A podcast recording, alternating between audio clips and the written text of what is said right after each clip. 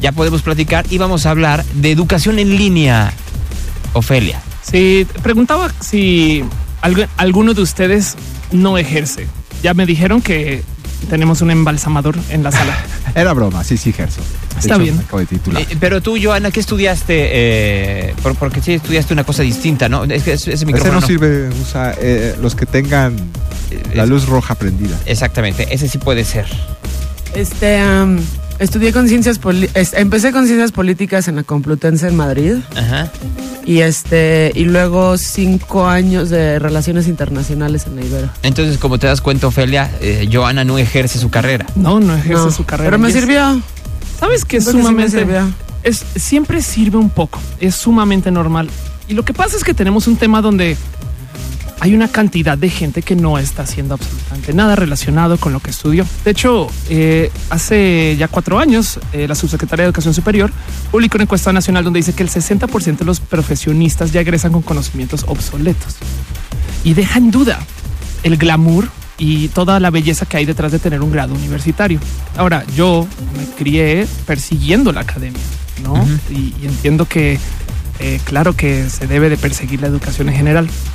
Pero me asombra cómo se habla mucho de que en México la gente no se educa y no tiene esta exposición, información y demás. Pero al otro lado, yo veo que México es de estos países que son sumamente conectados al Internet. Ajá. Hay 65 millones de internautas en México. A ver, para poner el otro lado, si yo digo vamos a hacer una empresa que le dé educación a la mitad de los internautas mexicanos y de, digamos que media hora después te digo, vamos a hacer una empresa que le dé educación a la mitad de la gente en España, la segunda te va a sonar más grande. Ajá. Pero hay más gente navegando el Internet que lo que hay españoles. Vas a educar más gente con la primera En, en México. en México. ¿no? Así que, eh, sí, perdón, hay más gente navegando en Internet en México que lo que hay españoles, punto. Y as- asomándome entonces un poco a cómo funciona la educación en línea, me topo con que más del 37% de los internautas mexicanos le reportan a MIPSI que quieren educarse o quieren tomar un sistema de capacitación o entrenamiento por de poco tutorial para aprender algo en este y el próximo año en, usando- en su uso de Internet. O además, vas y miras si los videos más vistos en español, eh, en YouTube en español del año pasado fueron tutoriales. Así que si está ese deseo, ¿no? Y si está esa pregunta de, pues, yo ya no sé si quiero ir a la universidad para aprender. De hecho, eh, parte de este tema lo traigo a luz porque estuve enredada con una empresa muy bonita que se llama Platzi, Ajá. que hace nada reportaron haber llegado a los 300 mil estudiantes, que suena grande o no, depende de tu percepción de que son 300 mil personas, pero luego voy y me asomo y el tecnológico de Monterrey tiene 80 mil estudiantes. Entonces salta, salta, cómo hay más gente que sí está tomando su capacitación en línea. Y es que vivimos en la época de la transdisciplinariedad. Transdisciplinariedad. Ah, La ahí es la palabra transdisciplinaria. Claro, Ophelia, la trans vino a decirnos de. No, la transdisciplinariedad es, digamos, una versión alterna de educación, entre comillas, de lo que es la multidisciplinariedad, que es lo que se nos enseñó a hacer cuando estábamos creciendo, ¿no? Tú ten dos carreras. A ver, una persona multidisciplinaria es una persona que aprende eh, química y busca un doctorado, luego aprende a manejar y busca ser piloto de carreras, y luego aprende a cocinar y busca ser chef. ¿no? Aprende las tres y pues tienes tres disciplinas, no eres multidisciplinario. La transdisciplinariedad es una persona que busca aprender a hacer cocina molecular mientras maneja. Per- perdón el ejemplo sacado detrás de la oreja, pero a lo que voy es es un sistema de educación donde tú agarras lo que quieres, de donde quieras y armas tu propio grado. En pocas palabras, no termina siendo un licenciado en Derecho, sino que puede ser eh, un licenciado en... En tú. Ajá. Exacto. Y es lo que prima el, el sistema educacional de hoy y, y hay que ver qué va a pasar con las universidades. De hecho, hace nada me topé con que el Simvestab está presentando un doctorado transdisciplinario en desarrollo científico y tecnológico para la sociedad. ¿Y cómo se arman? Tú vas, agarras las materias que quieres y al final te dicen, mira, ya tienes tu educación. Y, y te otorgan algún tipo de reconocimiento con un nombre. pers- Pues el tema es que el nombre es Tú. Un tú. Un tú. Un tú. Eso. Tienes una educación, sí, que estudiaste de todo. Ok. de todo. Pero no es para nada diferente que todo esto que estamos haciendo nosotros hoy, donde tú aprendes un poco de locución y aprendes un poco de presentación y aprendes un poco de programación. De gramática, de ortografía y de un- una serie de cosas más. Hasta de inglés sin querer. Exacto. La, el eh, 47% de los egresados universitarios, en una encuesta eh, que se presentó contra eh, la MIPSI también está buscando estudiar en línea. Y me queda no más la duda, y de paso aprovecho para hacerles la invitación.